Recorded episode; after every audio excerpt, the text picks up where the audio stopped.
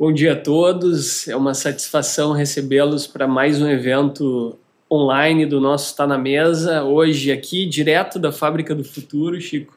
Te agradecer pela receptividade. Uh, teremos como convidado o Gabriel Engel, né, CEO e fundador da Rocket Chat, a Camila Vargas, CEO da BioIn Tecnologia, Uh, mais algumas surpresas, né? Falando sobre inovação 4.0, cases na prática, vitrine do futuro, pitch de elevador e falando um pouquinho do novo site, novo momento da Federação. O nosso evento está sendo transmitido pelo site, pelo Facebook, pelo LinkedIn e YouTube da entidade. Gostaríamos muito de agradecer os nossos patrocinadores que investem nos eventos da Federação uh, patrocínio diamante uh, e patrocínio ouro, né? patrocínio ouro do Agibank, Badesul, Unimed, Federação do Rio Grande do Sul e o Wilson Sons Tecom Rio Grande, que vocês viram uh, aparecendo há pouco. Agradecer também o nosso patrocinador Diamante, uh, Icatu Seguros e Seguros Rio Grande, a cooperação do Sebrae RS, o apoio da Bolsa de Artes Dinamize Procempa Seletos. E hoje, uh, Chico, teremos, especialmente em virtude do Dia das Mães, também o apoio da Natura. Então, ao final do evento, teremos um QR Code uh, com um código de descontos. Todos acompanhem até o final, Chico. Pode aproveitar para comprar o presente uh, da, da tua mãe. Olha ali, a tua mãe deve estar nos acompanhando. A minha, com certeza, está. Então tem aí o código da Natura ao final do evento. Temos a parceria com os, os veículos de imprensa, Chico, que nos acompanham, Correio do Povo, Jornal do Comércio, Rádio Bandeirantes, Rádio Guaíba, O Sul e Rede Pampa. Uh, essa edição temos a felicidade de ter uma parceria mais intensa com a fábrica, né? Desde o início da nossa gestão, o Chico tem sido um parceiro, a Fábrica do Futuro tem sido uma parceira e hoje nós estamos aqui direto, né? Em house dentro da Fábrica do Futuro. E Chico, nós uh, gostaríamos de compartilhar com todos também que diante de toda a pandemia, todos os impactos econômicos da pandemia, Federação tem sido procurada, fomos procurados pelo uh, prefeito municipal, apoiamos uma iniciativa de doação de máscaras, uh, mais de mil máscaras foram doadas e o governo do estado também uh, pediu apoio à sua campanha de doação de cestas básicas para pessoas em vulnerabilidade vulnerabilidade social em decorrência da pandemia. Então, vocês vão ver ao longo do nosso evento um QR Code na tela, esse QR Code dá acesso ao, à forma, esse que apareceu agora, a forma de doação, né? Então são é muito importante a participação de todos, né? Um momento muito delicado da nossa economia uh, sem dúvida nenhuma, precisamos apoiar. Então, todos que tiverem interesse e possam fazê-lo, basta direcionar o seu celular para o QR Code, que o detalhamento da forma de doação diretamente ao governo do estado vai aparecer. E o outro QR Code que eu falei da Natura é ao final do nosso evento. Uh, bom, Chico, mais uma vez te agradecer uh, publicamente pela Primeiro, pela aceitação em participar do nosso projeto. Né? A Federação, na gestão 21 e 22, trouxe inovação uh, como centro uh, da nossa gestão, né? tema central da nossa gestão. Acreditamos uh, que a inovação é o mecanismo para o desenvolvimento da nossa economia. Né? Temos visto ao longo da pandemia inúmeros exemplos nesse sentido, né? empresas que investem em inovação sofrendo menos ou até não sofrendo, né, saindo com bons resultados da, da pandemia, eu acho que o evento hoje vai nos dar um monte, uh, diversos, né, uh, insights sobre uh, como aproveitar melhor a inovação, né. Então, queria te passar a palavra de imediato, te agradecer mais uma vez por participar da gestão, nosso diretor responsável pelo tema nessa gestão e inúmeros projetos aí sendo desenvolvidos que a gente vai falar ao longo do, do evento. Mais uma vez, obrigado por nos receber aqui na Fábrica do Futuro. Obrigado, Anderson. Esse convite é muito, foi muito querido, é muito legal a oportunidade de eh, poder atuar né, conciliado com a sociedade civil, com os empresários, uh, a questão da cultura da inovação e a sua importância, né, em momentos de dificuldade, justamente é quando a gente percebe algo que deveria ser óbvio, né, que a gente sempre tem que estar uh, preparado para se adaptar, para trabalhar juntos, juntos somos fortes, que a tecnologia vem aí para nos ajudar a solucionar problemas. Então, poder trabalhar junto com essa rede incrível que é a Federação, poder uh, ajudar o governo, ajudar todos os, os, players que nós temos é muito importante. Então, é uma grande janela e ficamos muito gratos na fábrica. Eu gostaria de falar rapidamente, eu tenho uma pequena, pequeníssima apresentação sobre a fábrica, porque talvez algumas pessoas não entendam, né, ou não conheçam ainda o projeto. Então, se o pessoal puder botar para rodar, Lauro, a apresentação para falar sobre o conceito, porque a Fábrica do Futuro ela foi criada e concebida com o objetivo de tratar a inovação com um cunho mais humanístico, né? E uma certa criatividade como o drive principal. A Fábrica do Futuro começou em 1942 com uma fábrica de enfeite de Natal da minha família, imigrantes alemães, a Wanda Hauck, e a simbologia do Natal Legal. e o propósito sempre teve presente. Então é um lugar uh, que tem muito a ver com pessoas Uh, aqui, né, tem uma, uma, breve apresentação de quem, meu, meu, o cara da mecha branca, né? A gente gosta de leveza, simplicidade, as pessoas têm que ser acessíveis, o conhecimento ele hoje é aberto, a gente tem que errar juntos, não existe mais os homens infalíveis, as pessoas duras e, e infalíveis, nós somos todos vulneráveis, somos todos maiores juntos, compartilhando. Então aqui vem uma, uma formação bem diversa de aviação, a finanças, a música, para justamente mostrar isso. A gente aqui é muito povoado por pessoas de background bem amplo, né? Pode passar. Então pode passar também. Fábrica do Futuro é um ecossistema de inovação. Uh, se fala muito na questão da palavra do ecossistema de inovação e o que, que isso realmente quer dizer. Simplificando muito, a questão de um ecossistema é um ambiente que é mais saudável pela presença de vários participantes que se autoalimentam, que se ajudam. Por isso que a gente fala muito num ecossistema. Pode passar.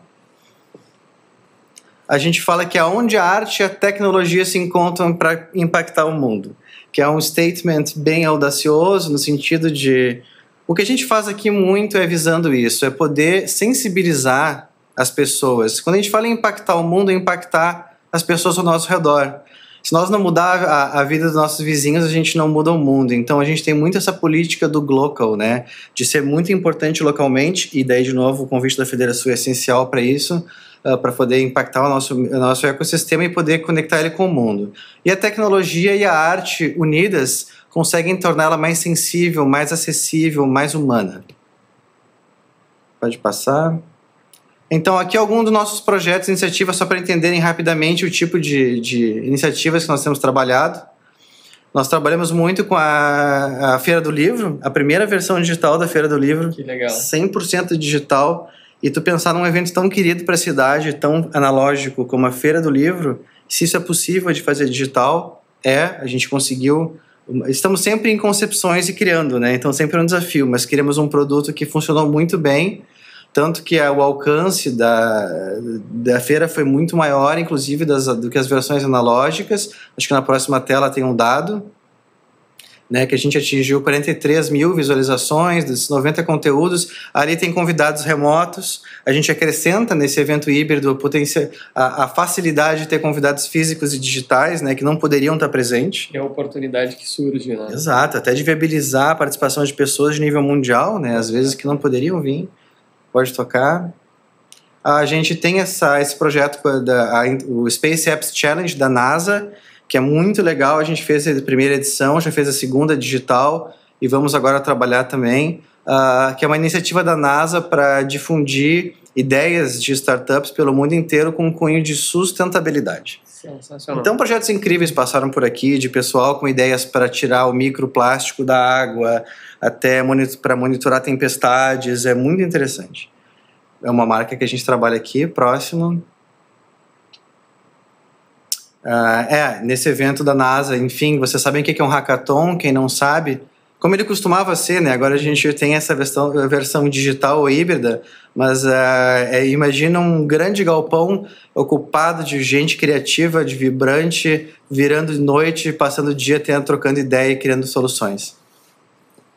Uh, então, sempre com esse acabamento, a gente tem muito esse acabamento estético, a gente acredita muito que o conteúdo digital precisa ser cativante para atrair a atenção das pessoas. Estamos todos saturados. Por isso que a gente trabalha muito com esses ambientes uh, que conseguem ter essa estética de projetar e a gente trabalha muito nessa parte artística. Produções bem elaboradas. Um último evento, que, um último uh, que eu vou citar, o Get in the Ring. Inclusive, nós estamos falando com o pessoal da Holanda, Uh, breaking news, aí uma, uma novidade, eu gosto de novidade. Não falei para o Anderson ainda, mas nós faremos uma versão uh, regional em Porto Alegre da, do Getting the Ring, agora em setembro. O que, que é isso? É um grande evento de startups aonde o vencedor vai para a final mundial. O Getting the Ring faz iniciativas em várias cidades e aí tem uma final mundial onde os vencedores vão. E no Brasil, todos deram para trás devido às circunstâncias e essa reunião recente nós dissemos que nós, e tem outra cidade que também está tá ainda lutando para criar uma proposta, porque está difícil para todo mundo, não é fácil. Não, a gente vai fazer uma versão, estamos dentro. Que legal. Digitalmente. Então, o Pop Gabriel, que vai aparecer mais, mais uh, adiante no programa, que agora na sequência participou com a Rocket Chat de um desses eventos físicos né, que a gente fez. Pode passar. E para concluir, nós trabalhamos muito com propósito. Boy in the Woods é um projeto para nós que é muito querido. O que, que é isso? Né? Aparece uma obra de arte no meio de um contexto tecnológico. Boy in the Woods é um curta musical sobre autismo, sobre a jornada de um pai para tentar se conciliar com seu filho autista. É sobre as pessoas se comunicarem, se entenderem, é, transitarem no mundo uma das outras, o que é muito pertinente até transcendendo o tema da, do autismo em si é, enfim, foi, é uma iniciativa que virou um curta-metragem que a gente tem trabalhado, vai, vai ter mais iniciativas envolvendo esse tema aqui e e e o produto. Pode passar, Lauro. A gente está na conclusão para vocês verem. A gente fez várias ativações com o público vindo ver o curta. A gente teve público convidado para participar da gravação, inclusive.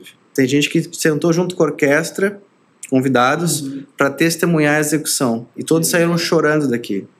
Se tu puder emocionar as pessoas tu muda o dia delas e tu muda as decisões dela em todas as áreas que elas atuam. Então a arte e o entretenimento tem esse papel de ajudar numa certa mentoria da humanidade em manter as pessoas humanas e sensíveis. A orquestra diferente também estava envolvida, que é, são várias crianças com várias dificuldades que fazem uh, apresentações em que elas Uh, né, toda uma apresentação temática adaptada para a dificuldade delas, mas tem a ver com isso, com incluir todas as pessoas nesse projeto. O Tech Art Festival, né, que a gente tem como uma grande marca, né, que é um grande festival. Pode passar, Lauro. Acho que a gente, a gente já está bem adiantado aqui. É isso, convidados internacionais, pode passar. E pessoas, pessoas, pessoas, digitalmente ou não, uma, uma inovação para todas essas pessoas. E a Federação com a Fábrica do Futuro, fico muito feliz. Eu acho que a Fábrica do Futuro, a Federação até viu na Fábrica do Futuro esse elemento e queria muito trazer para os seus negócios, para a sua mentalidade. Eu fico muito feliz com isso. É fundamental, né? No momento que nós vivemos, é, mais uma vez, é, a questão da inovação contribui, sem dúvida nenhuma, com o desenvolvimento da economia, mas também da sociedade. Né? Ações de inovação como a fábrica, um exemplo aqui em Porto Alegre, é algo que nós temos que levar para todo o estado. Então, essa nada mais é do que uma ação de reconhecimento, Chico, do trabalho de todos vocês. E é muito importante. E na sequência, então, nós temos aqui o nosso o convidado, né? Vai entrar o seu Gabriel Engels, um amigo é, que tem uma startup muito legal que é Rocket Chat. É uma startup muito legal, Rocket Chat que foi criada, né, Gabriel, com um conceito, uh, um conceito que gerou um negócio. De, a questão de dados abertos, de compartilhar informação, é o que propiciou o grande alavancagem dessa empresa gaúcha, que aí já teve receber um aporte de 100 milhões de reais, inclusive, né, mostrando aí que startups são um bom negócio e, e são modelos de, de, de, de viáveis de crescimento econômico. Então eu quero passar a bola para o Gabriel, ver se ele está por aí na nossa sala 240, participando da nossa transmissão. E boa tarde, pessoal. Boa tarde, boa pessoal. Tarde, Gabriel. Tudo bem? bem? Como é que tá? Tudo bom. Uh, então, eu queria contar para vocês, obrigado pela oportunidade, é sempre um prazer poder contar um pouco da história da empresa. E eu trouxe aqui também um pouco uma, uma apresentação para passar para vocês alguns slides, mostrar um pouco a história da empresa e, e vocês entenderem um pouco mais a minha, a minha, o meu ponto de vista e, as, e os desafios, às vezes, que eu tento trazer para quando, quando venho conversar com algum empreendedor, das bandeiras se levantar. Então, vou contar um pouco da história do Rocket Chat, como é que essa startup decolou. Uh, tudo começou, né? O que é o Rocket Chat primeiro? Só para poder explicar, acho que o Chico falou um pouco. É uma plataforma de comunicação, de videoconferência, compartilhamento de arquivo, para que permite que empresas e né, que pessoas, organizações trabalhem de uma maneira distribuída e assíncrona, né? Um pouco como se fosse uma, uma evolução do e-mail. Mas uh, por que que a gente criou? E aí isso vai, eu vou contar porque acho que isso explica um pouco uh, como é que a gente veio parar onde está. A ideia do Rocket Chat logo no início era criar uma, uma, uma plataforma de, comunicação onde a empresa se conversasse não só com quem está dentro da empresa, mas criasse aqueles, uh, aquelas janelinhas de chat que às vezes tem no website quando tu vai visitar, e aí as, todas as pessoas de dentro da empresa pudessem se comunicar, mas também pudessem conversar com as pessoas de fora da empresa. Então era tentando quebrar essa barreira, às vezes, que existe em algumas, algumas ferramentas de chat, onde tu ou está conversando com o teu time, ou está conversando com alguém de fora. E a gente logo no início percebeu que era uma ideia tão boa que a gente queria compartilhar. Era, era boa, mas era muito difícil de fazer. E aí acho que veio o primeiro aprendizado. E a gente decidiu, cara, vamos pedir ajuda de mais programadores ao redor do mundo para nos ajudar a desenvolver esse sistema. E aí a gente abriu o código. Isso significa que um monte de programador ao redor do mundo pôde olhar como é que nosso sistema funcionava e começar a contribuir com, às vezes, pequenas melhorias, arrumar algum, algum bug, algum problema, ou às vezes contribuições grandes. Até o próprio exército americano entrou com uma, uma vez uma contribuição de melhorar a nossa parte de segurança. E aí o, e o produto começou a ficar cada vez melhor com essas ideias. Tanto. É, é, e aí a gente, né, publicando, começou a participar. É, chegou ficou uma, uma, teve até uma época uma dúvida, essa é a parte que eu queria contar, assim, uma época uma dúvida. Será que a gente uh, abre o código ou não abre? E aí tu vê como um monte de gente está tendo às vezes a mesma ideia ao mesmo tempo e a velocidade é tudo, né? Porque enquanto a gente ficou se decidindo se abrir o código ou não, se a gente ia trabalhar para abrir o código, uh, aqui é uma foto de um, um fórum de discussão que eu estava participando e daqui a pouco um outro membro da comunidade chegou e disse, olha, estou fazendo um sistema de comunicação de código aberto, quem é que quer me ajudar? E aí, quando tu vê lá, ele já tinha recebido é, centenas de desenvolvedores querendo ajudar ele. E aí que a gente decidiu lá no escritório, a gente fechou as portas, comprou um monte de Red Bull e todo mundo se juntou e disse, cara, ninguém vai para casa até a gente publicar essa ferramenta na internet como código aberto. O resultado foi que no dia seguinte a gente publicou, acho que dá para ver ali exatamente onde foi a publicação. Deu um boom, tinha pessoas do mundo inteiro baixando, participando, testando, falando para outras, postando em blogs né, a respeito da ferramenta. E a gente, é, uma coisa que a gente estava certo era que realmente a gente tinha muito para aprender. Era realmente difícil de fazer uma ferramenta que escalasse de comunicação. E aí as pessoas começaram a nos ajudar a melhorar a ferramenta. Então a gente usou todo esse momento, publicou. Às vezes as pessoas ficam com medo de publicar alguma coisa muito cedo, achando que podem ter feito ah, vergonha. Né? E eu já vi um, um uma vez um programa famoso falando, olha, se tu, tá, se tu não tem vergonha do teu trabalho quando tu for publicar, tu tá publicando tarde demais. Se tu, se tu for publicar algo que tu já tá totalmente tranquilo e aquilo, provavelmente já tá atrasado, alguém já fez alguma coisa mais. Então, essa história de, né, o famoso fail fast, tipo, faz alguma coisa, bota para fora, vê se o público gosta. Uh, e aí foi isso que aconteceu, a gente botou muito rápido, quebrou o servidor, aí a gente começou a aprender. E a melhorar e começou a criar uma comunidade inteira em cima, eh, começou a aparecer em vários artigos e fora discussões, em sistemas uh, grandes, por exemplo, a própria Sales, uh, uh, Citibank usando, o Federal de Santa Catarina, a campanha do Bernie Sanders, a Deutsche Bahn, a Agência Espacial Brasileira, começou realmente a, a, a famoso viralizar e daqui a pouco a gente recebeu um, convite para apresentar o produto num fórum, né, numa, num congresso lá nos Estados Unidos. E aí vem outra outro frio na barriga, assim. Né? Até então era um produto que não estava me rendendo nada de dinheiro, a gente estava só investindo, ganhando visibilidade e tinha que ir para um evento lá em São Francisco falar sobre o produto durante 10 minutos. E aí tu fica naquela do, putz, será que eu vou até lá? Não vou, vou investir. Aí pede dinheiro emprestado. Vou... Pensei, quantas vezes você é convidado a participar de um evento desse e ter a oportunidade de falar de novo? E aí fui, apresentei, fiz lá o, o a, a, né, era meio virtual, meio remoto, meio presencial, tinha umas 300 pessoas, mas pensei também, se eu vou, aí tu tem que pensar em aproveitar as oportunidades. Eu pensei, olha, se eu vou até, até o Vale do Silício, ter a oportunidade de falar, mas só 10 minutos, quem sabe eu faço uma imersão. Então comecei a mandar e-mail para todo mundo que eu conhecia, quem eu não conhecia, pedindo: oh, será que eu posso te conhecer? Empresas famosas, grandes empresas de, de código aberto, de sistemas que eu admirava, e pedindo um tempo para falar com eles. E aí que tu vê um pouco dessa uh, cultura do Vale do Silício que a gente tem que trazer, tentar trazer para cá. E acho que a fábrica é um dos maiores exemplos disso, aonde tenta criar um ambiente colaborativo. E lá vários donos de empresas, founders, vice-presidentes olharam e disseram, não, pô, muito legal o que tá fazendo, vem aqui, vamos tomar um café, eu vou ser um pouco do teu mentor, te dou meia hora do meu, do meu dia para a gente conversar. E aí eu fui em vários, né, tentei em todos os eventos que eu tinha e tudo que lugar onde eu ia aparecia, eu tentava né, pichar, entre aspas, rocket chat para as pessoas ficarem curiosas, mas várias empresas me receberam e eu fui conhecer como várias empresas grandes de tecnologia do Vale do Silício funcionam, né, conversei, fiquei amigo dos do, do, do engenheiros até que esse era um dos vice-presidentes lá de, de produto me convidou para me mentorar aquele dia. Gostou tanto do que a gente estava fazendo que ele escreveu, me ajudou a escrever um press release para publicar no próprio website.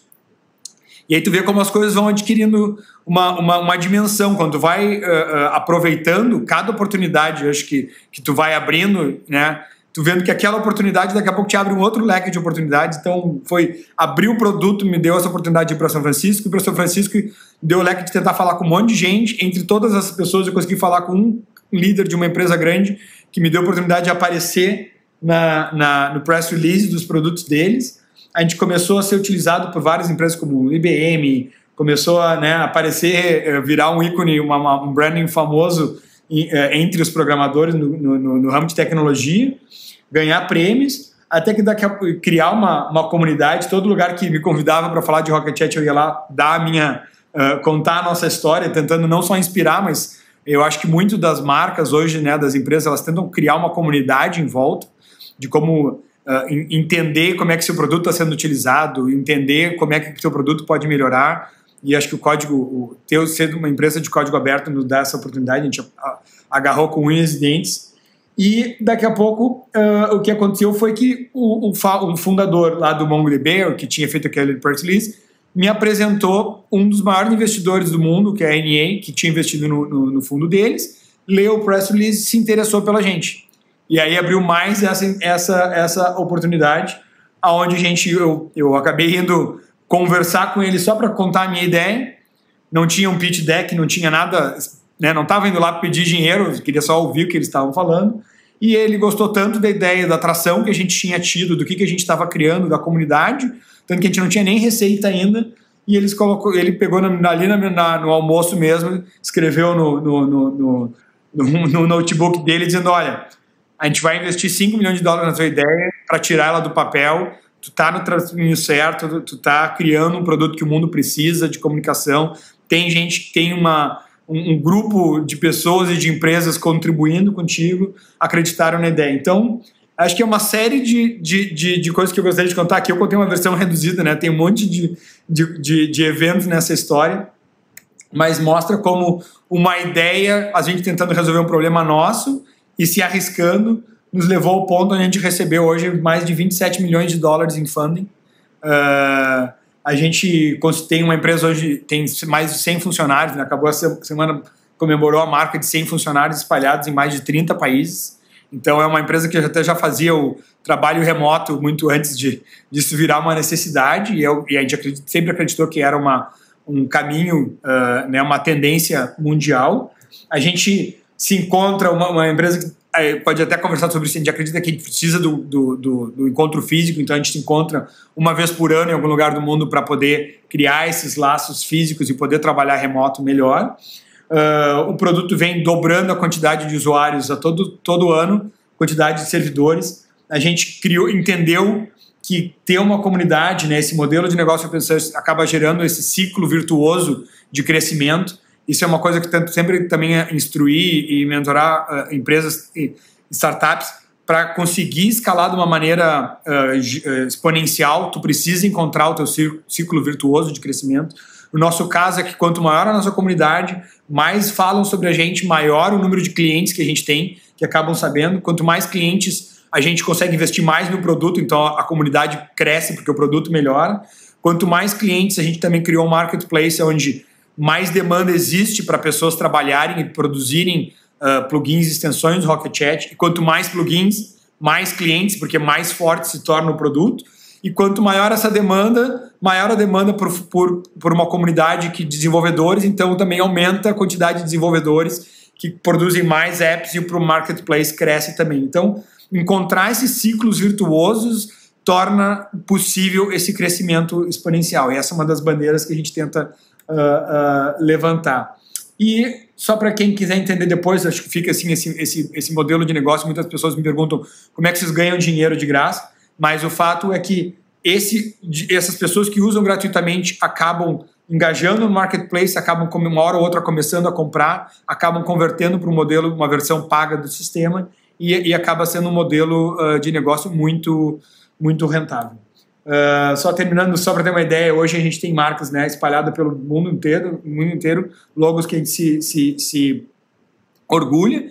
E, o nossa, e é uma startup gaúcha que nasceu aqui em Porto Alegre, mas se tu olhar a distribuição da nossa, da nossa receita, hoje o Brasil é menos de 10% da nossa receita e ela, a gente realmente fatura uh, no, mundo, no mundo inteiro. E a gente trans, conseguiu ajudar a empresa a transformar uma complexidade de comunicação em trocar por um sistema único de comunicação, onde a comunidade nos ajudou a cobrir todos esses casos de uso, essas integrações e resolver um grande problema. Então, uh, enfim, às vezes olhando para trás, tu não entende como é que cada oportunidade, cada ponto, como é que aquilo ia ter um impacto na tua, na tua trajetória. E eu recomendo tu tentar né, uh, uh, agarrar todas essas oportunidades, tirar o máximo delas, que tu não sabe qual que vai te colocar num, numa posição de abrir ainda mais oportunidades.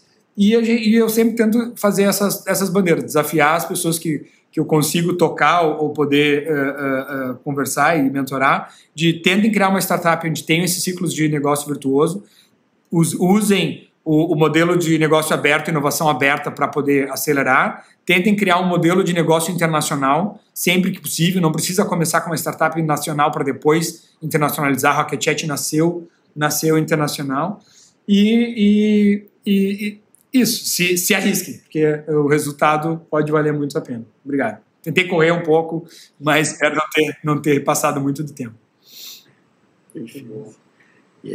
Eu gosto muito, né, Gabriel, do, do case da, da Rocket Chat, porque envolve muitos elementos importantes. Eu vou chamar a atenção de uma coisa que é muito curiosa, né? O primeiro contrato no, no, no guardanapo, né? É, eu fico pensando no marco legal, no, na questão jurídica, é, para tu conseguir criar um ambiente pujante econômico, né, de startups e criatividade, inovação, tu precisa ter um estímulo de infraestrutura, um papel do Estado, né, um papel dos negócios, da mentalidade do empresariado, e aí é um desafio mu muito, muito sério, né, e o eco, a gente vê o ecossistema do Rio Grande do Sul com várias iniciativas, né, nesse sentido, mostrando que quer se engajar. Mas eu, eu, eu me chamou muita atenção, porque Uh, foi uma ideia que o Gabriel foi atrás, né? E foi, botou a cara, né, Gabriel? Foi correr os seus riscos, sentou com um cara disposto a investir. Às vezes eu penso que nós somos tão receosos para comprar ideias, para investir. A gente é tão atravancado, às vezes. Até a nossa lei, né? Tem um advogado para falar que presume o litígio, às vezes, né?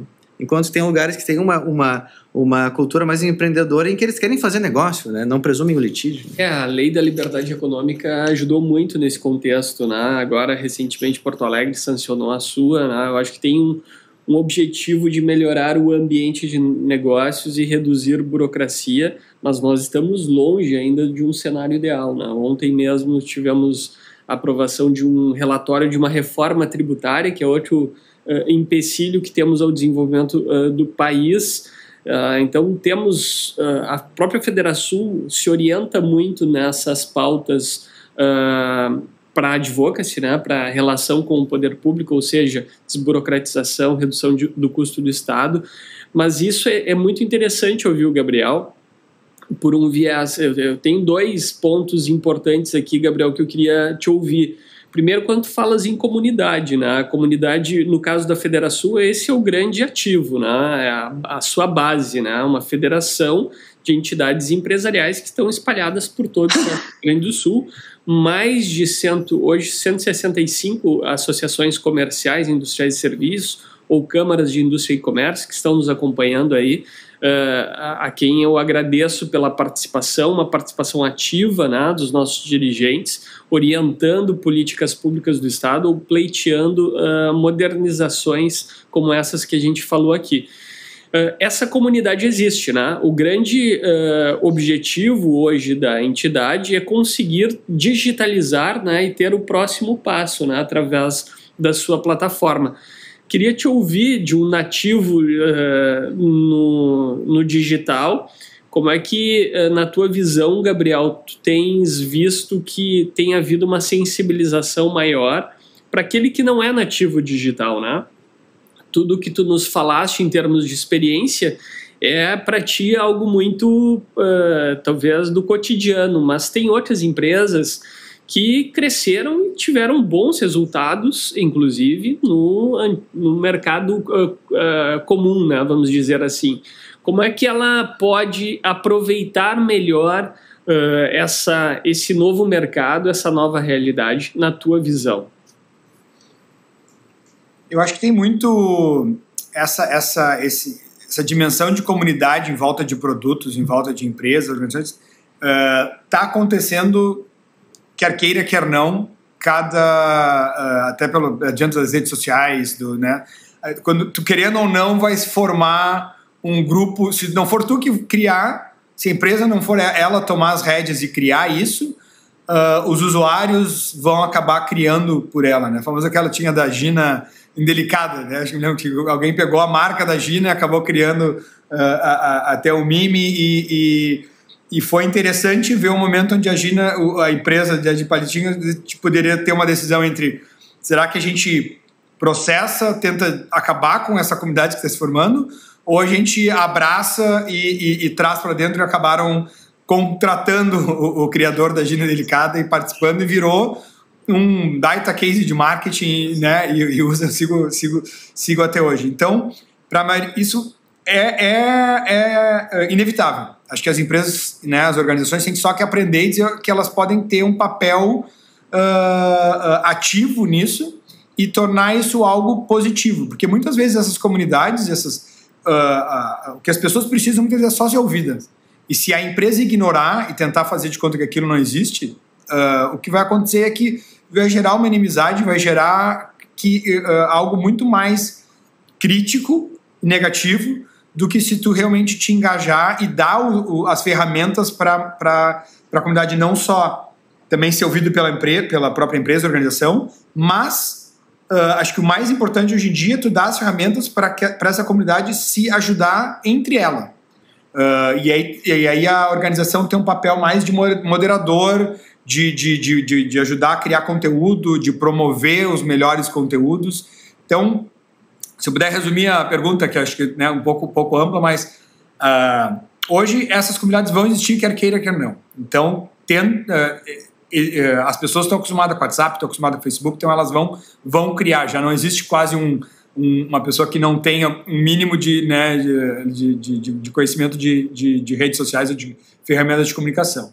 Então, envolver, decidir quais as plataformas tecnologia, a, a adotar uma uma, uma postura uh, ativa de, de escuta e ainda fomentar a, a, a, comunicação entre os membros é o que acaba criando uma, uma um ecossistema, uma comunidade uh, saudável, positiva, onde e, e, às vezes criando até a cultura. Da, isso é uma coisa que eu escuto muito sobre o Rocket Chat, é quando as pessoas vêm participar, Uh, nossa, como eu me senti bem acolhido, as outras pessoas que participam aqui do nosso grupo do, do da comunidade me ajudam, uh, uh, me ajudam a resolver meus problemas, falo.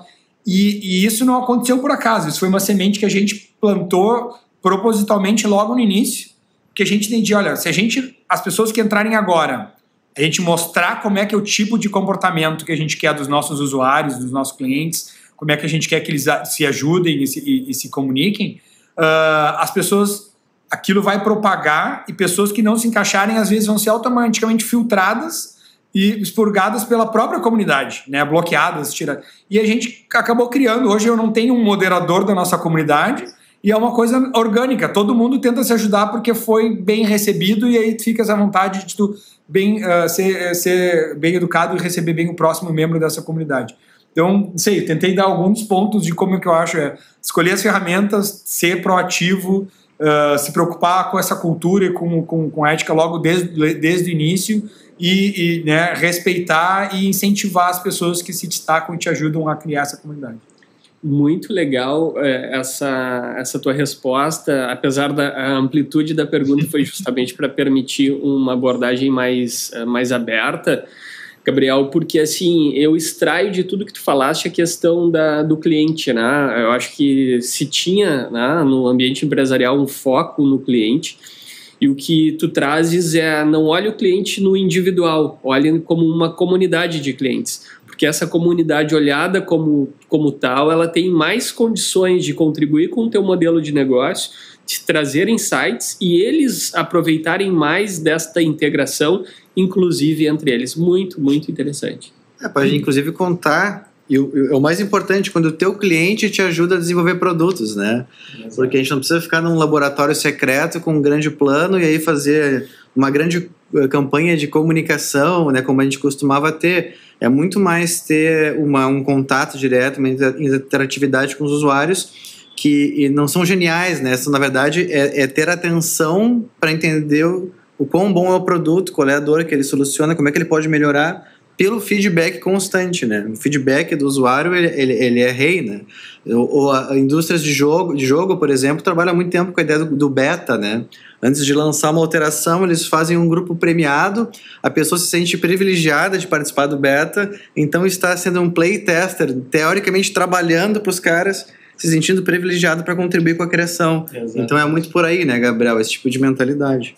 E, e, essa construção, muitas vezes a gente olha no, no nosso fórum, dos nossos, né, na nossa comunidade de clientes, daqui a pouco um cliente postou um problema, um desafio, ou não entendeu como algo funciona, já te, é um insight, já te dá um insight que tu pensa que é algo que era claro e óbvio, o próprio, alguém já está indo lá perguntar. Poderia estar perguntando pelo suporte, mas o mais legal muitas vezes é quando um outro membro da comunidade vai lá e responde antes do, de alguém do teu suporte, e te, ou às vezes te, sugerindo uma ideia, uma solução que nem a gente tinha pensado, né? Então já mostrando, olha, e aí às vezes um outro eh, comentando que, que gostou daquela solução e daqui a pouco já é uma ideia para a gente incorporar no produto, então se torna realmente um produto que não é feito só pela empresa, a inovação acontece uh, junto com os teus usuários e eles às vezes te, te mostrando onde é que tu, por que caminho tu tem que ir. Isso se torna parte da cultura da empresa e hoje a gente nem pensa em criar um produto que não seja em colaboração com, com, com essa comunidade, com nossos clientes. Muito bom. A gente tem várias pessoas nos acompanhando. Queria mandar um abraço para o Márcio Benzeli, aqui o nosso presidente da Câmara eh, de Vereadores de Porto Alegre, eh, presidentes, diretores, representantes de associações comerciais. Temos vários vereadores, imprensa. Enfim, eu queria te fazer mais uma pergunta. Até a, a gente falou muito de ambiente de negócios, na né? A dificuldade de empreender no país. Qual é a tua visão? A inovação não é só tecnologia, né? A gente sabe disso, falamos aqui na relação com o cliente e tem outros mecanismos que não apenas a tecnologia para interação. Uh, queria te perguntar em termos uh, de alguém que desenvolveu um negócio que deu certo, né, Gabriel? Qual é a tua visão sobre o ambiente para a inovação no estado do Rio Grande do Sul? Eu acho que uh, ele mudou muito de, né, se pensar em 2015, de, de, de 5, 6 anos atrás, quando a gente começou, ainda era muito concentrado em poucas iniciativas, não tinha muitas empresas aqui do Sul né, que tivessem recebido uh, investimentos expressivos, ainda não era, não era algo que estava tão, tão no radar, tanto que a gente, uh, um dos motivos que deu certo foi essa internacionalização precoce, começar internacional, e tanto que as rodadas de investimento que a gente recebeu já vieram de fora, não foi nem a nível Brasil e, e, e volumes que nem eram ainda né, muito comuns ou já eram meio estranhos para o mercado brasileiro. Mas vem, uh, uh, acho que o crescimento de empresas como a nossa, ideias de como a Fábrica do Futuro, como como, como outras uh, incubadoras, tem sido muito positivo. Eu tenho visto, olha, não dá para reclamar mais da falta de, de oportunidades e de, e de, de espaços abertos para tu mostrar ideia, para tu conversar com pessoas, para tu te expor, expor a tua ideia para investidores. Eu acho que tá ainda mais uh, essas últimas mudanças em questão de legislação estão ficando tornando cada vez mais mais fácil ainda abrir a empresa a, a, a, a se adequar. Eu acho, eu, eu tenho visto com, com bons olhos, de uma maneira muito positiva, o que eu vi acontecendo nos últimos cinco anos. E acho que vou dizer para quem for empreender agora, olha, já foi muito, já foi muito mais difícil. Existem coisas ainda ao, nível nacional sobre leis trabalhistas, algumas coisas que são, eu sei que não, não dá para resolver, resolver do ponto de vista só regional. Uh, a gente ainda compete muito por cada vez mais agora por funcionários com empresas de fora que vêm aqui contratar os nossos funcionários, mas uh, eu acho que tá, já está muito, tá muito melhor e tá, é um ecossistema já muito mais fortalecido por trabalhos como esse que a gente vem fazendo aqui. Muito bom. É a manutenção de talentos né, no Estado é um, um dos temas que a entidade tem se preocupado muito, a Federação uh, como um todo. Né? A gente vê um êxodo ao longo do tempo de, de talentos do estado do Rio Grande do Sul e é um, é um ponto de atenção, sem dúvida nenhuma. Muito bom. Chico, vamos passar Sim, adiante? É, e aquela coisa, né, Gabriel? Uh, é muito importante, não só para o ecossistema da, da empresa em torno dela, seus produtos e seus usuários, mas também o ambiente em geral, né? Uh, os players com vários papéis, nós temos aceleradoras, né? parques tecnológicos, o poder público, tem várias, é, vários ingredientes que são importantes no que a gente chama de um verdadeiro ecossistema uh, propício no Rio Grande do Sul e no Brasil, enfim, para esse ramo de startups, tecnologia e inovação avançarem. E dentro desse conceito, tem um papel, tem uma pessoa que eu gostaria de, de trazer, porque sim, nós temos evoluído com os desafios da pandemia, então temos aqui um evento híbrido, né? Nós temos pessoas, o Anderson está aqui, o Gabriel está numa outra sala, nosso estúdio 240 projetado com o Lorenzo, e também temos convidados remotos.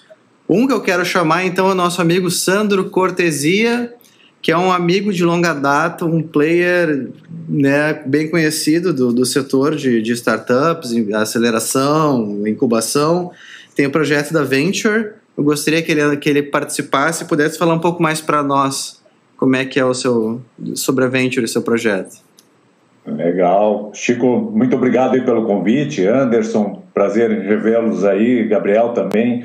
Uh, Parabéns, em primeiro lugar, né, pela iniciativa aí da Federação de estar tá trazendo esse, tá na mesa, na nuvem, né, dando oportunidade para mais pessoas conhecerem e acompanharem o que está acontecendo aí no nosso grande ecossistema de inovação. Então, uh, me sinto honrado aí de, pelo convite e fazer uma breve fala, então, apresentar um pouquinho do que a gente está fazendo. Uh, é difícil, né, falar depois, assim, de ver todo o trabalho fantástico que o Chico está fazendo aí na Fábrica do Futuro, o Gabriel está fazendo à frente da Rocket Chat. Uh, então, a gente, modestamente, aí à frente da Venture, tem tentado colaborar com o ecossistema. Uh, nós, uh, para quem não conhece, a Venture foi a primeira aceleradora do sul do Brasil, quando a gente começou aqui em 2013. Eu tive a oportunidade de conhecer o Gabriel, acho que foi ali 2015, 16, quando ele estava recém começando e já estava nós participamos junto de um evento onde ele já vinha ali com o primeiro investimento uh, que estava sendo recentemente realizado e a gente ainda não nos conhecia aqui no ecossistema para ver como as oportunidades acontecem, estão acontecendo e por mais que a gente esteja totalmente imerso, inserido nesse ecossistema, a gente não consegue saber de tudo né, que está acontecendo. Né? Então, eh, as, o, o movimento de inovação aqui no, no, estado, especialmente, vem acontecendo já há bastante tempo, né? E, e, se acentuando bastante, concordo com o Gabriel, que nos últimos meses, anos, uh, nós estamos vivendo aí um ambiente mais propício, né? Quando a gente começou em 2013, foi muito mais inóspito, a gente tinha muito mais dificuldade para identificar investidores e também boas startups para investir, mas aí, depois de oito anos, a gente consegue também já ter uma certa consolidação do nosso modelo de negócios da aceleradora. Uh, Para vocês entenderem um pouquinho melhor o que é uma aceleradora de startups, nós somos uma empresa. Né? A Venture é uma SA, uh, a gente já foi constituído como uma sociedade anônima lá no início. Uh, eu fui idealizador da Venture e, convidei alguns conhecidos aí do mercado que acreditavam que poderiam ser os primeiros investidores. Então a gente começou a Venture com 12 investidores. Uh, eu, através da minha empresa de consultoria que eu tinha na época, era um deles, e nós operacionalizamos a aceleradora, e os outros entraram como sócios investidores. Né? Depois de algum tempo, a gente foi modificando, a própria aceleradora incorporou aquela empresa de consultoria, e nós passamos a atuar de uma forma focada, então, em aceleração. O que, que é a aceleração? A gente começa selecionando uh, as empresas, as startups que a gente vai investir, e, e, e, aí eu, eu, acho que uma das partes mais importantes do processo de aceleração é fazer uma boa seleção. É, a gente viu aí o depoimento do Gabriel, a gente identifica aí um ótimo empreendedor. É, a gente pode até não entender direito qual é a tecnologia, qual é a solução que a Rocket Chat oferece, mas a gente enxerga que o Gabriel e o time dele tem toda a condição de fazer esse negócio decolar, como realmente está acontecendo. Então, é um pouco disso que a gente procura fazer na, no processo de seleção, é identificar bons empreendedores. Então, a Venture, desde o seu início até hoje, já avaliou certamente mais de 3 mil startups para selecionar e investir em 55, na verdade. Na verdade, é, estamos agora investindo em mais 7, a gente vai chegar em 62 startups investidas, então é um funil muito apertado, que a gente começa justamente avaliando muito para poder identificar aonde investir. Né? A gente tem toda uma responsabilidade com o recurso do nosso investidor. Então, para nós poder ter o recurso para investir nas startups, a gente monta, mobiliza uma rede de investidores. Hoje a Venture tem mais de 200 investidores uh, conectados a nós através de vários grupos de investimento que a gente tem montado. Né? A gente começou lá no início com a Alfa, que foi uma também uma SA. Depois a gente foi mudando o modelo de negócios para sociedades em conta de participação, onde a Venture é o sócio ostensivo e nós reunimos os investidores através desses grupos. Então, temos uh, atualmente o, o grupo Hélice, ali na Serra Gaúcha, junto com os grandes players aí do mercado da Serra, falando aí Randon, Marco Polo, Soprano, Florence e, e outras empresas aí conectadas. Uh, algumas dessas empresas, como a Randon uh, e a Metadados, são nossos investidores corporativos no grupo Hélice e temos um, aí em torno de 50, 60 investidores, pessoa física, conectados a maior parte da própria região da Serra, mas temos investidores hoje de todo o país, uma boa parte aí da região sudeste, uh, tem gente até do exterior que investe conosco, que é uma coisa muito bacana, a gente ajuda a, a, oxigenar uh, uh, também o ecossistema, né? trazendo pessoas com outras visões de, de mundo né? e ajudando a mudar um pouco a nossa mentalidade, que a gente sabe que ainda, no geral, o nosso investidor aqui no estado é ainda bastante reticente né, de investir em negócios com risco um pouco mais elevado. Então, isso está sendo muito positivo, a gente tem sentido isso.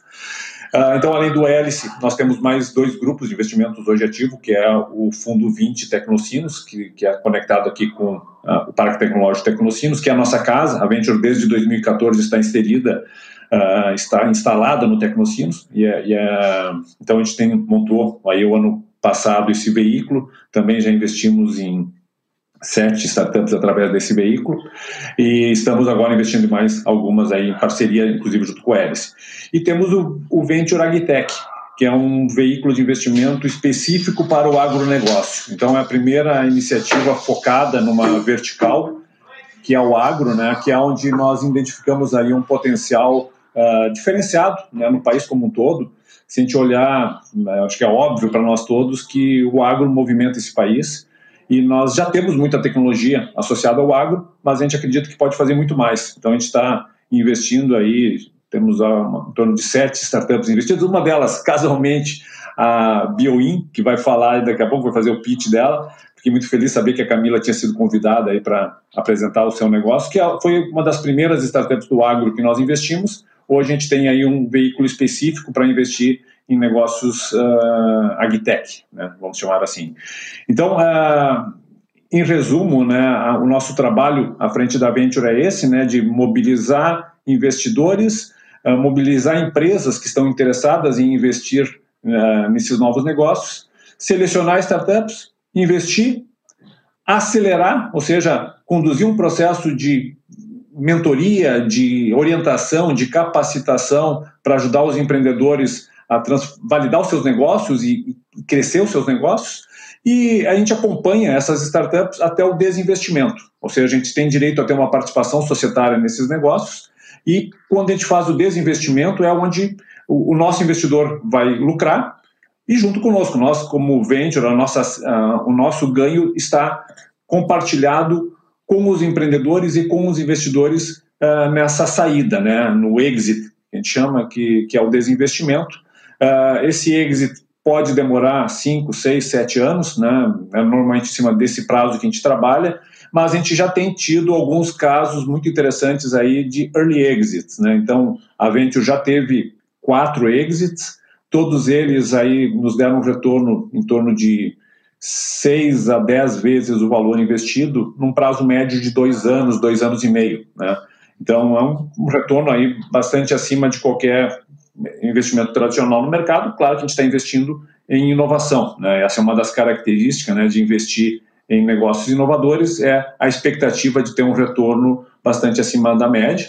Então, no nosso portfólio hoje a gente tem aí em torno de 45 startups agora com essas novas e algumas que acabaram ficando pelo meio do caminho, né? É um valuation de portfólio superior a 300 milhões. Naturalmente, é, para concretizar esse retorno, a gente precisa ajudar ainda as startups a crescer um pouco mais e desinvesti-las. Então, eu não tenho dúvida nenhuma que nos próximos anos a gente vai ter ainda outros casos de sucesso e que é muito bacana para o ecossistema como um todo, porque esses desinvestimentos que a gente faz é dinheiro novo entrando no mercado.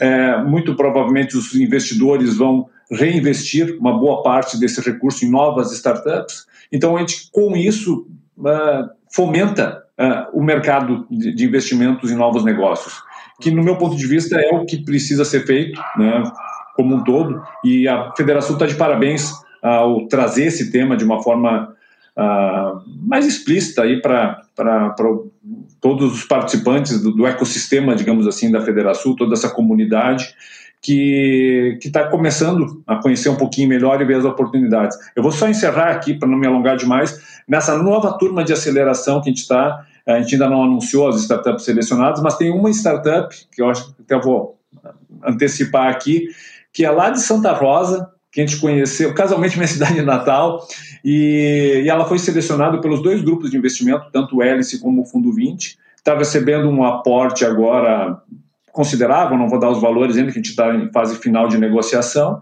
uh, e vamos acelerar, investir, e acredito que vai ser, tem tudo para ser um novo case bacana. Então, mas eu chamo atenção nisso, né? Uma startup do interior do estado que talvez não tivesse acesso normalmente aos recursos através, inclusive, da, das conexões aí com a Associação Comercial lá de Santa Rosa, que a gente teve também algumas conversas já, uh, inclusive há poucos meses atrás. A gente está conseguindo encontrar esses novos negócios, trazer para o nosso processo, apresentar para os investidores, investir e, muito provavelmente, se transformar num case de sucesso. Legal.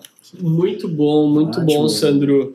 E uh, isso só reforça a necessidade do tema, né? ou seja, já está acontecendo isso em todo o interior do estado do Rio Grande do Sul. A Federação está buscando dar a sua contribuição nesse caminho. Já estamos uh, celebrando várias parcerias com a Venture, né? então é uma satisfação te receber aqui uh, para a gente falar um pouco sobre isso. E quando tu fala em agro, né, eu acho que aí a gente tem uma oportunidade gigantesca, né, um setor extremamente relevante, né, uma combinação da tecnologia com agro, é uma oportunidade para o Rio Grande do Sul e para o Brasil. Antes de passar a palavra ao Chico aqui para te, te é, também é, te perguntar algo, eu queria te fazer um, um, uma pergunta uma dúvida que me ficou dentro do, do que tu eh, eh, expuseste. Muito bem, muito detalhado. Investidores de todo o país. Hoje, qual é o percentual de empresas do Rio Grande do Sul que são investidas pela Venture? Eu não tenho esse número exato, mas eu diria em torno dos 40, 50% deve ser aqui do Rio Grande do Sul. A outra metade é de outros estados. Nós temos startups de Santa Catarina, Paraná, Nordeste. Estamos investindo numa startup do Amapá agora, por incrível que pareça, é uma das startups que está selecionada nessa turma, mas a maior parte dos negócios são aqui do estado, até pela nossa atuação mais local, a gente ainda tem uma, uma concentração grande de startups aqui do estado. Muito bom. Chico. É, eu acho muito legal, Sandro, quando tu fala em análise de perfil de empreendedor. Porque às vezes um modelo de negócio de uma startup é tão disruptivo, né? São negócios tão dinâmicos e isso é um dilema que muita pessoa trava um pouco. Eu fazia análise fundamentalista, você analisava balanços de banco, via é, ao mesmo tempo que é um negócio seguro, é um negócio previsível com poucos ganhos, é um formato consolidado. E isso que o, que o Sandro fala de analisar perfil. Às vezes o Anderson é um cara genial, mesmo que essa tua startup não funcione, o teu talento está mapeado, e é uma aposta nessas pessoas, né, Sandra? Porque, sim, na verdade, as grandes ideias são movidas pelas pessoas. Então, poder escolher um time bom e aí também, Sandra, a questão de também educar o investidor, né? Tem que ser um, um, um bom investidor e um bom investido. Porque também tem isso, né, Sandra? A questão de trazer uma educação mais uh, específica para essa cultura de, de, de, nova, de investimento em startups que não é uma transferência de CDB apenas, não é, não é apenas uma outra alternativa de investimento. Inclusive, uma startup de verdade, ela procura não só capital, ela procura conexões, ela quer pessoas que, que tragam contatos, que tragam boas ideias. Então, é, os investidores anjos, né, que a gente fala da figura. Então, é muito legal que é centrado em pessoas, né? É, é muito isso, isso. Educar, educar, pessoas e, e foco nelas, né?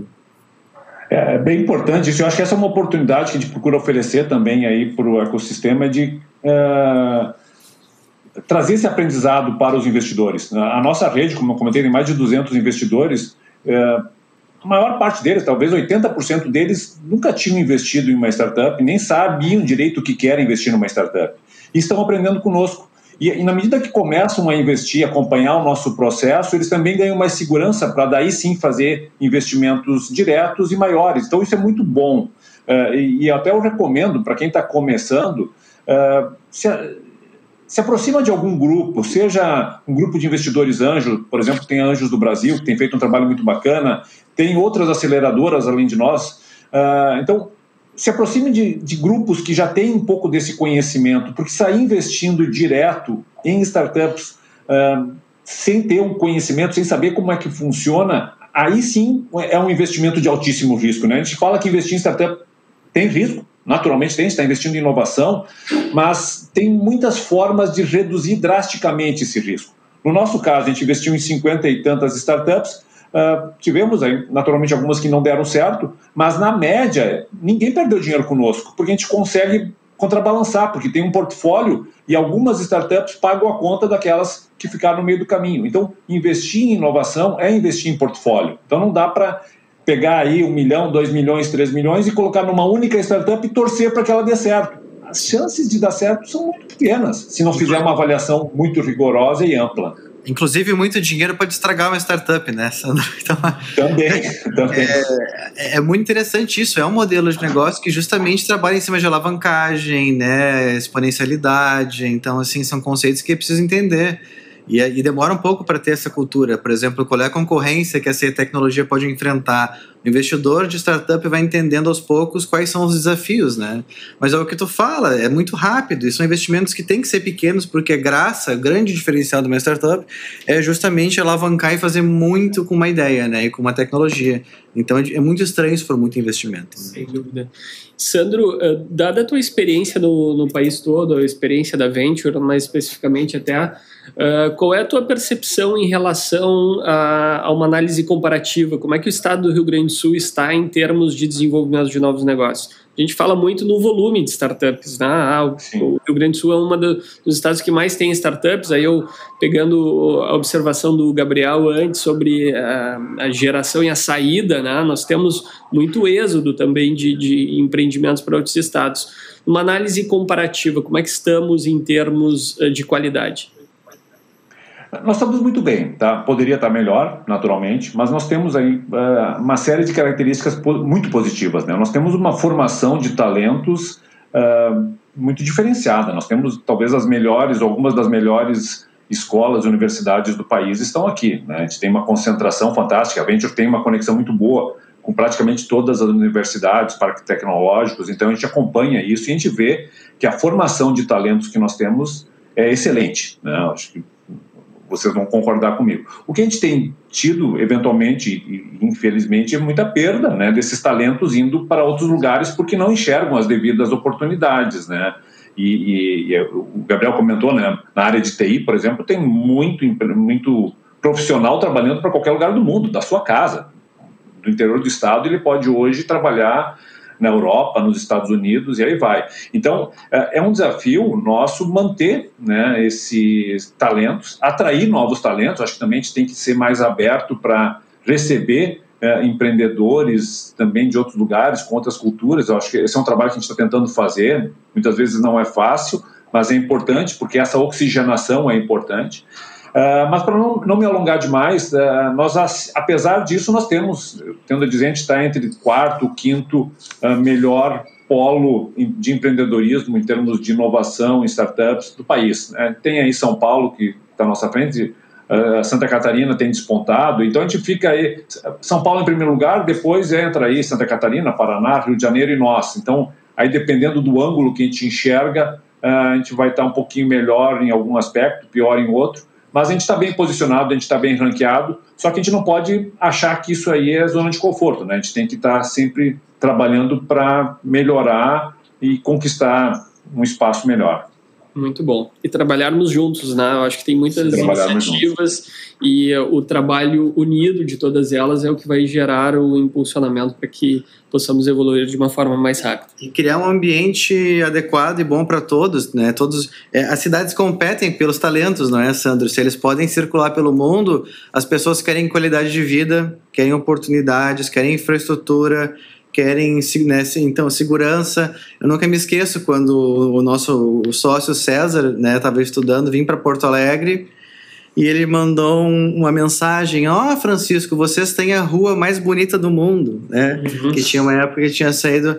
Parece bobagem, mas é muito importante esse papel da, da zeladoria, do cultivo do ambiente, da cidade, dos negócios, das empresas, para darem solidez para atrair pessoas para cá porque o que atrai as pessoas é humano e é o mesmo, né, que é isso, é essa qualidade de vida. Então, uh, eu vejo que tem se trabalhado muito na criação de um ambiente que é atrativo, né, e aí todos nós somos colegas, né, Federação, a Venture, a Fábrica do Futuro, o Instituto Caldeira, o NAU, várias, várias iniciativas legais pipocando, acontecendo, que cada vez mais dão espaço para a nossa região na agenda mundial porque é muito difícil chamar atenção ou ser bom, então a gente tem que se especializar, tem que trabalhar juntos. Então, assim, tem um, para dar uma sequência, eu acho que se tiver algumas perguntas a gente pode também ir colocando, mas né, Sandro, nós que somos do, do ramo, trabalhamos muito com um conceito chamado pitch de elevador, né, o elevator pitch. E tu sabe que é interessante que eu, que, que eu dei uma pesquisada e eu achava que o termo pitch de elevador era por causa que ele era pensado para ser feito dentro de uma subida de elevador de um minuto, né? Na verdade, o termo começou, vem de 1850 e poucos, quando os caras tinham que convencer as pessoas a andar de elevador. Porque hoje parece simples, mas os engenheiros que inventaram o elevador e tornaram possível os arranha-céus uhum. e a cidade moderna tinham que convencer as pessoas de que era seguro subir naquela pedaço de aço preso num cabo e subir a 50 metros. Então eles faziam o pitching do elevador, que era para convencer as pessoas. Aí foi com o tempo adotado para ser uh, ser eloquente e convencer, trazer as pessoas para a sua ideia numa, numa pequena oportunidade. Eu não sabia disso, fica uma curiosidade. Também não sabia, aprendi contigo essa aí. e, bem, e é, é, legal porque brinca com a coisa atemporal também da tecnologia e inovação. O ser humano, desde os primórdios, sempre teve que ser criativo e inovador. Eu, tenho, eu sempre bato nisso, embora sejam muito importantes as ferramentas, a criatividade e a inovação são muito antigas, no sentido de que sempre foram uma fórmula fundamental da evolução humana e aí vem uma ideia de 1850 para que é usada hoje com muita moda. E temos então agora finalmente essa inserção da Camila, que eu admiro muito o trabalho dela, dessa startup BioIn, que vai participar numa brincadeira que a gente está criando então, que é o nosso quadro, que é o pitch de elevador. A Camila está com a gente? Estou sim, me escutam? Olha, Camila, então vamos preparar esse pitch de elevador. Temos um minuto para explicar a BioIn. Então, Reló tá. Relógio. Uh, posso comprar? 3, 2, 1, vai! Boa tarde, Jay. Bom, bom dia, boa tarde. Né? A Bioin ela é uma empresa do setor do agronegócio que ela resolve um problema do agricultor com o controle de pragas. Então, a gente entrega ferramentas biotecnológicas para monitoramento e controle de pragas para um desenvolvimento aí do cultivo de uma forma mais sustentável. Perfeito. Eu achei Olha muito só. eloquente. Eu, eu, eu gostaria de. Eu acho que foi menos que um minuto. Não deu, não deu 30 segundos, eu acho. Ainda mais num estado com um agronegócio tão significativo em que se eu tenho acompanhado na Federação que tem se reportado como a tecnologia, Camila, como as startups, como os grandes produtores de, de agronegócio têm adotado de verdade a, a tecnologia, têm trabalhado com startups, com drones, com outras soluções inclusive pelo ângulo do verde, do sustentável, o que é melhor para todo mundo, né? E, se, e conseguido produtividade histórica. Então é muito legal esse case prático de sucesso, né? E Camila, me diz uma coisa: na semana passada nós tivemos um, um case no setor do agro, um case internacional, a, o, o, exemplo da, de várias é, que nós temos aqui no Rio Grande do Sul, mas é a SLC Agrícola, né, que exporta, enfim, é um dos grandes cases de sucesso do Brasil no, no agro. Uh, e eles nos falaram em experiências em tecnologias que, que são aplicadas. Uh, um exemplo é o herbicida. Né? Eles hoje têm uma máquina que ele tem um sensor que coloca o herbicida, o fertilizante, uh, localmente, né? não aplica em toda a produção. Me fala um pouquinho mais sobre o exemplo de vocês. Falaste que trabalha justamente nessa, nessa parte, mas detalhe um pouquinho mais para nós Uhum, perfeito. Primeiro, gostaria de agradecer o convite da Federação, da Fábrica do Futuro. É sempre muito importante, muito, a gente poder falar um pouco de inovação. Realmente, fico muito feliz de falar né, de inovação no agro, que é tão importante para o nosso estado. A Bioin tem uma ligação muito forte com o estado do Rio Grande do Sul. A gente nasceu aqui, é incubado né, na Universidade Federal, já fomos investidos por fundos uh, do governo também aqui do Rio Grande do Sul, então a gente fica realmente muito feliz de poder falar, de ter esse espaço para falar, né?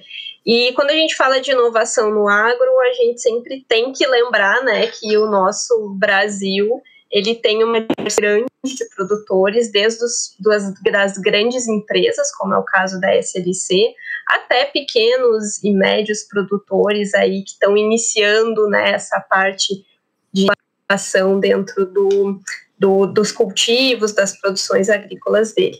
Quando a gente fala aí das tecnologias da bioinha, a gente está falando de tecnologias bem voltadas né, para a agricultura sustentável, que é uma realidade algo que está crescendo cada vez mais no nosso país, não tem mais como fugir, né? da produção de alimentos sustentáveis.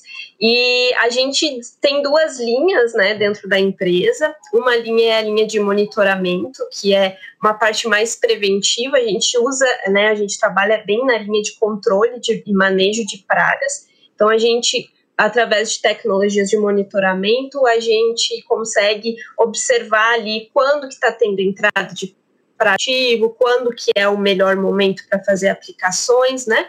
Que a gente faz o quê? Racionaliza a utilização dos produtos, né, tanto químicos quanto biológicos, uh, aí trazendo uma maior eficiência para todo esse manejo.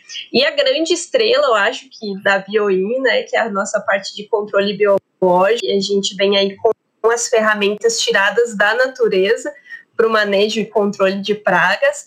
Uh, um dos nossos produtos é uma microvespa que controla aí cartas, ovos de cartas do campo. Então a gente consegue fazer esse a gente não é o produto, as microvespas hum. conseguem fazer esse controle de, de, dessas pragas antes mesmo que elas causem danos. Então a gente tem validado isso junto com os agricultores. Uma das coisas muito importantes que quando vocês estavam falando, eu até anotei aqui, essa questão de comunidade, de ecossistema é importantíssimo quando a gente pensa em agricultura, né, em agricultores, eles têm isso muito enraizado. Então, a Bioin ela tem muito esse perfil de comunidade, de trabalhar em ecossistema com os agricultores e, e tudo que a gente desenvolve dentro da empresa é ouvindo muito o que eles precisam. Então, a gente trabalha bem nessa parte aí de, de, de tirar da natureza o que a gente pode utilizar dentro de, um, de um, uma produção agrícola para tornar nossa produção, principalmente nossa produção de alimentos, bem mais limpa, bem mais sustentável, chegando aí com sanidade na mesa do, do consumidor e saúde para o agricultor que está lá no campo trabalhando. A Bioim ela acredita muito que a inovação e a dia ela tem que estar presente em todos os processos da agricultura, desde o pequeno produtor até as grandes empresas agrícolas. Muito bom. O agro, eh, desde a década de 70 ali para hoje, é um dos setores que mais cresceu em produtividade, né? Uh, e muito uh, decorrência de inovação, né? Temos uma das principais empresas, a Embrapa, né? Que contribui com o desenvolvimento de novas tecnologias, com inovação e, sem dúvida nenhuma, a experiência de vocês uh, traz uma confirmação daquilo que já se vê ao longo desse período todo, né? Muita inovação no setor do agro e num tema extremamente relevante atualmente, né, que é a sustentabilidade. Temos aí a questão do ESG presente e cada vez mais sendo apurado aí, Sandro, pelos investidores, né, empresas que, que têm ESG como prática sendo mais valorizadas no mercado. Então, sem dúvida nenhuma, a experiência da Camila aí com a Bioin traz muito a, a agregar. Camila, então são nanorobôs automados com inteligência artificial que se reproduzem. Né? Que genial! Quem produz isso? A mãe natureza, né? Então, eu acho muito legal essa brincadeira também, que a tecnologia, às vezes, é uma emulação. A gente está aperfeiçoando a nossa realidade. A gente usa isso, mas não é uma substituição então, muitas vezes existe esse equívoco de achar que é um divórcio do analógico, que é um afastamento da, da natureza. Então, tá justamente nesse momento de ressignificação, né, de, de necessidade de encontrar uh, um, um, alento para a gente, nesse momento a gente tem voltado para as coisas mais simples, para os contatos, para né, as conexões. E eu acho muito legal, acho, acho genial a ideia da, da, da, de usar a tecnologia biológica entregando o resultado, que nada impede que tenha mesmo, né? Os, os, os, depois os, os nanorobôs, que a gente vai para toda essa linha para medicina, né, para várias aplicações. Mas é muito curioso. Muito bom. Acho que o Gabriel. É, perfeito, eu acho que. Por favor. Eu só ia complementar, Chico, que uh, muitas vezes a gente acha né, que a tecnologia ela tem que ser algo muito complicado ou muito, muito distante da realidade que a gente faz basicamente é encontrar o que a mãe natureza já criou, replicar isso, aumentar né, em, em escala e conseguir levar isso como uma tecnologia para o produtor. Falando assim é simples, mas na verdade a gente precisa né, ter uma base científico-tecnológica muito grande né, para entregar algo de, de qualidade para o produtor. E aí toda essa parte de de, de empresas, né, como Embrapa, como próprias empresas aqui do Rio Grande do Sul, IRGA e Mater, são sempre muito, muito parceiros para que a gente consiga levar essas tecnologias para o campo. Perfeito. É. Genial é o que parece simples, né? É muito complexo, mas parece simples. E aí que é genialidade, né? Isso que é muito legal. Isso, é. Tem alguma interação do público? Tem, tem vários comentários, parabéns aqui, Gildo Tavares, nosso diretor, várias parabenizações aqui para o trabalho da Camila, e, e eu acho que a gente está chegando próximo ao final aí do nosso tempo, então, Chico, te deixo à vontade aí, se quiseres fazer mais uma pergunta. Eu não sei, de repente o Gabriel está com a gente também, né, Gabriel? Uh, se, Acho que esse debate de inovação de ambiente é uma coisa que Sandro, Gabriel, a própria Federação embarcando como uma das missões da gestão agora percebe que depende de muitas, muitos elementos e depende da colaboração de muitas, né, de muitas pessoas. Eu acho que existe uma incrível convergência de mentalidades, né? O que eu acho genial desses hubs, né, da, desses ambientes de inovação, o ecossistema, é que ele é heterogêneo, mas ele é muito, sim, ah, é muito consonante no propósito de estar tá contribuindo. Então, as pessoas são muito parecidas no objetivo e muito diferentes.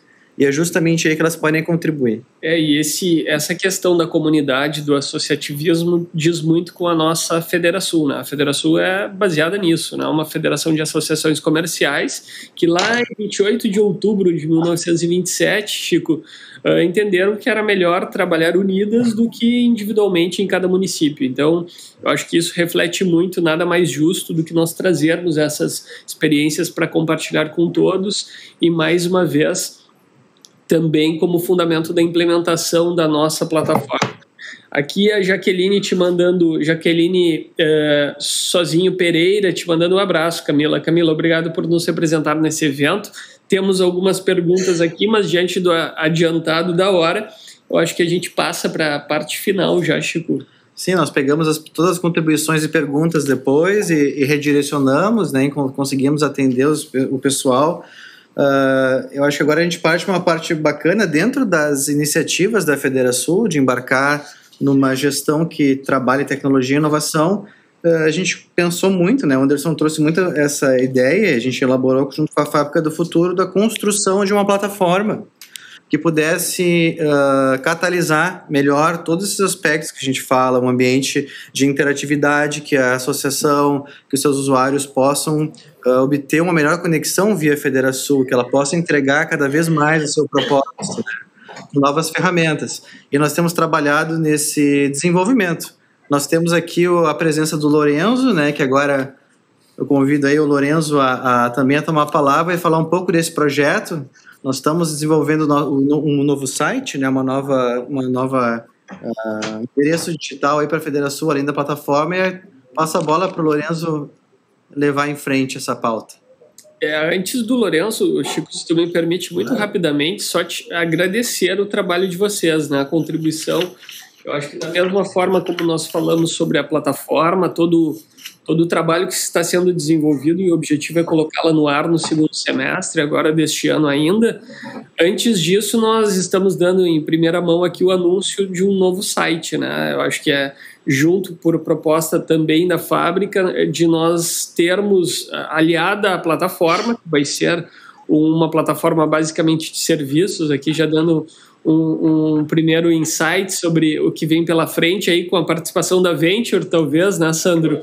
É, junto conosco nesse, nesse projeto, outros parceiros que estão conosco, vai ser algo muito interessante aí, integrando todo esse, toda essa comunidade da Federação, também termos é, já de imediato, ainda agora no mês de maio, um novo site. Então, Uh, aí sim, Lorenzo, agradecendo a, a ti e ao Chico pela disponibilidade de toda a equipe né, da Fábrica do Futuro que está conosco, a Paola e outros que participaram também. Uh, te passo a palavra, então, Lorenzo, para apresentar um pouquinho mais do que, que vem pela frente. Legal, pessoal. Obrigado. Boa tarde a todos. Boa tarde, Gabriel. É, trazendo muito desses conceitos que foram apresentados já pelo Gabriel, pelo Anderson, é, voltada para essa gestão de inovação, voltada para essa cultura de inovação, a gente tem o objetivo de engajar os usuários, gerar novos negócios, desenvolver novas possibilidades onde essas empresas, filiações, possam se conectar de uma forma mais dinâmica e interativa. Se a gente puder passar a apresentação, a gente fez uma breve apresentação, ser bem sucinto, sobre como que a gente colocou isso na prática. É, elementos de inovação é até complicado falar depois de falas tão completas do Gabriel, da Camila, mas como que a gente enxugou isso e executou de uma forma é, efetiva.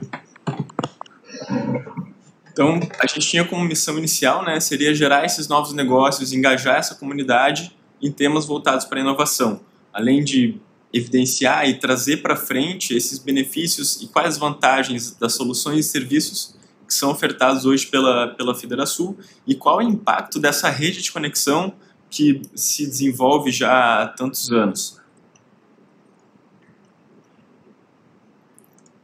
Mas pensando no sentido, né, pô, por que agora? O que está acontecendo diferente? A gente está percebendo uma necessidade de uma digitalização desses serviços e da relação, principalmente, entre filiações, empresas, entre a Federação e todos os players, parceiros e possíveis pessoas que venham a acessar as redes e a se comunicar com a federação de alguma forma. A gente precisava trazer essa modernização, essa sintetização das informações essenciais. para isso, é, a gente fez diversas entrevistas e pesquisas com possíveis públicos e públicos de fato, hard users da, da plataforma, do site da Federação, que tem relações diretas com, com as entidades e com as empresas. A gente percebe que 50% da, das pessoas entendem que é importante ter temas de voltados para inovação para se modernizar, estar mais presentes em, em ambientes de inovação, mas ao mesmo tempo a gente tem dificuldade de adesão para temas nesse sentido. Pois quando a gente está tratando de coisas que ainda são novas, é, ainda são de alguma forma intangíveis, a gente precisa de tempo de aceleração para que esses públicos, que são tão variados e tão é, diversos dentro das entidades possam embarcar em todos os momentos e se sintam à vontade. É, dentro disso, a gente teve essa parte de processo, né, pesquisas com todas as entidades, grupos focais, onde a gente começou a propor soluções e, principalmente, como o Gabriel disse, Camila também, é, as soluções elas partem muito de quem utiliza os serviços. Então, foi isso que a gente entendeu. A gente precisa é, ouvir a necessidade de quem está executando é, essas tarefas e essas funcionalidades no dia a dia, quem realmente precisa e necessita desse serviço e soluções e como que ele utiliza no dia a dia. É, a gente identifica que tem públicos variados que vão fazer parte dessa rede, desde a comunidade que vai buscar informações dentro do site da Federação, que vai se conectar com essas temáticas, as filiadas que fazem parte dessa rede, que tem suas notícias, que tem suas agendas próprias, que tem todas as suas peculiaridades, seus serviços específicos para suas para suas empresas filiadas, certo? E como que essa relação vai se dar entre os serviços que a Federação oferece e os serviços que as associações se relacionam com suas empresas e conectar tudo isso através de uma forma é, interativa, dinâmica que fosse simples de ser usada, que sintetizasse as informações que já se tem hoje, com toda a bagagem histórica da Federação e de todas as filiadas entidades que fazem parte dela. A gente está no momento de lançamento do site, mas a gente já partiu aí de uma parte de pesquisa, de prototipação, de entrevistas com esses grupos e cada vez mais, como o Chico disse, nessa melhora constante de buscar soluções e estar tá otimizando para que todas elas consigam estar tá dentro. É, a gente entende que essa expansão ela vai ser gradativa, né? Para esse primeiro momento a gente precisa implementar essa cultura de inovação e digitalizar esses serviços e soluções que estão sendo que vão estar sendo oferecidos, tornar esses conteúdos mais facilitados para quem para quem acessar o site, para no segundo momento a gente conseguir ter essa adesão, implementar novos serviços e depois, ainda no terceiro momento, conseguir expandir para trazer startups, hackathons, aceleração, eventos híbridos, tais como a gente está fazendo hoje. Então, tendo isso, fazendo uma. Deixa eu passar aqui. Uma, uma análise breve né, de como estava sendo utilizado hoje, a gente foca no, no ser humano. Né? Como estava sendo dito, a gente tem. É, no passado se tinha foco no produto que está sendo vendido, se tinha o objetivo de vender aquela solução.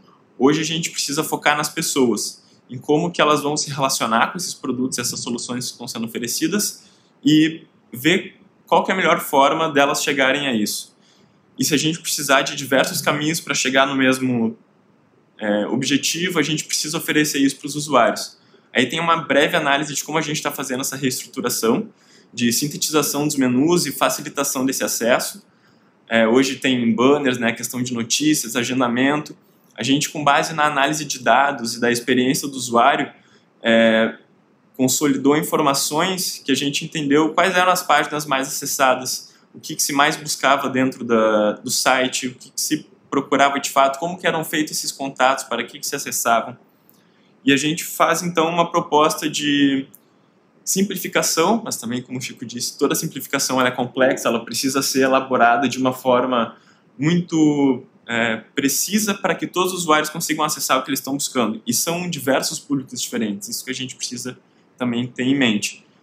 A gente tem uma sintetização num, num, bloco de menu, onde essas soluções elas vão estar centralizadas pelo objetivo delas. A gente vai ter também uma questão de busca inteligente, onde todos os temas, quando eu pesquisar, por exemplo, vai, solução de negócios, eu consiga ter notícias que falem sobre as soluções de negócios, é, quais soluções são voltadas para esse negócio, agendas com relação a isso, uma parte mais institucional, onde ofereça essas soluções de uma forma mais proativa, tanto soluções que a gente interpretou e viu com base nos dados, que são as mais exploradas e as mais buscadas pelo público, tanto quanto soluções que a gente entende que tem potencial de impactar mais empresas, filiações pelo Estado.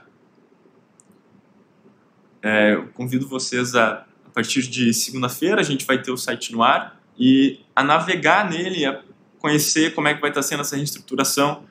É, a gente conta com toda a história da Federação ainda dentro da, do site, mas de uma forma organizada mais moderna, mais limpa e facilitada. Obrigado. Obrigado. Uh, obrigado a ti, a toda a equipe do, da Fábrica do Futuro, uh, por uh, aí Gabriel, Sandro, Camila, a Federação também fazendo a sua parte, né? A sua transformação digital, migrando para esse novo mundo. queria agradecer a todos vocês pela, pela audiência, pela participação, pela disponibilidade, né? Ao Gabriel, ao Sandro, à Camila ao Chico mais uma vez por nos receber tão, tão bem aqui uh, na Fábrica do Futuro. Uh, esses projetos são projetos que não param, né, Chico? A inovação ela não para, né? Ela é constante. E queria te deixar aí para as tuas considerações finais. É, é muito importante ver, eu acho muito legal essa etapa de mostrar o, a construção do site e ele ser algo em andamento, abrir para vocês em casa poderem ver que vamos lançar segunda-feira porque a inovação é feita assim. É, às vezes a gente improvisa, às vezes a, tem algum contratempo, mas a, é esse fluxo de trabalho, essa leveza, esse ambiente cativante, essa conexão é, é que estimula as pessoas a serem inovadoras, criativas. E fica, fica muito, eu queria que muito ficasse essa, essa mensagem que é, a tecnologia é, não é uma ameaça, né? A gente só precisa entender a, a, forma de lidar com ela, que é tirar nossos escudos e barreiras, se abrir, interagir com as pessoas, não ter medo de errar, não ter medo de que não sabe, não ter nenhum problema com isso. Conhecer o ser humano, conhecer o produto, conhecer o usuário, criar comunidades, cativar o ecossistema, que é o que a Federação tem feito, é o tipo de, de missão humana que ela é a prova de erro, porque ela é, ela, é um, ela é um case testado há milênios, e é assim que a gente constrói relações e um futuro sustentável, né?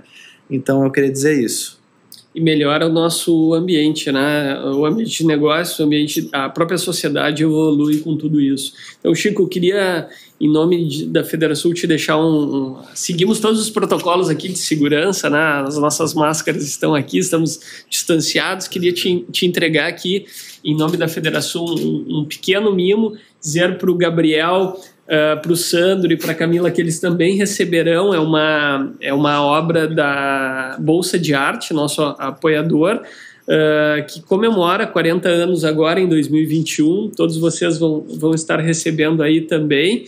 Uh, queria agradecer mais uma vez aos nossos patrocinadores. Primeiro, o apoio da fábrica aqui na, na realização desse. Está na mesa pela primeira vez uh, dentro da Fábrica do Futuro, né? Agradecer aos nossos patrocinadores, patrocínio eh, Diamante da Icatu Seguros e Rio Grande Seguradora, patrocínio Ouro do Agibank, um banco digital que está acreditando também nos projetos da Federação, o Badesul, que tem uma linha específica de financiamento para inovação, né? Unimed Federação Rio Grande do Sul, nosso parceiro, Wilson Sons Tecom Rio Grande, importante terminal logístico do nosso estado, a cooperação do Sebrae, né, o Sebrae RS, que tem tantas iniciativas de inovação. Ontem tive reunião do conselho para o micro e pequeno empreendedor, né? o apoio da Bolsa de Arte, Dinamize, Procempa, Seletos e hoje a Natura. Né? O nosso QR Code vai estar aí para todos acessarem. Parceria do Correio do Povo, Jornal do Comércio, Rádio Bandeirantes, Rádio Guaíba, o Sul e Rede Pampa. Muito obrigado mais uma vez a todos por nos, acompanharem. O evento fica disponível nas nossas redes e na quarta-feira que vem estaremos de novo com o nosso Tá na Mesa. Muito obrigado a todos.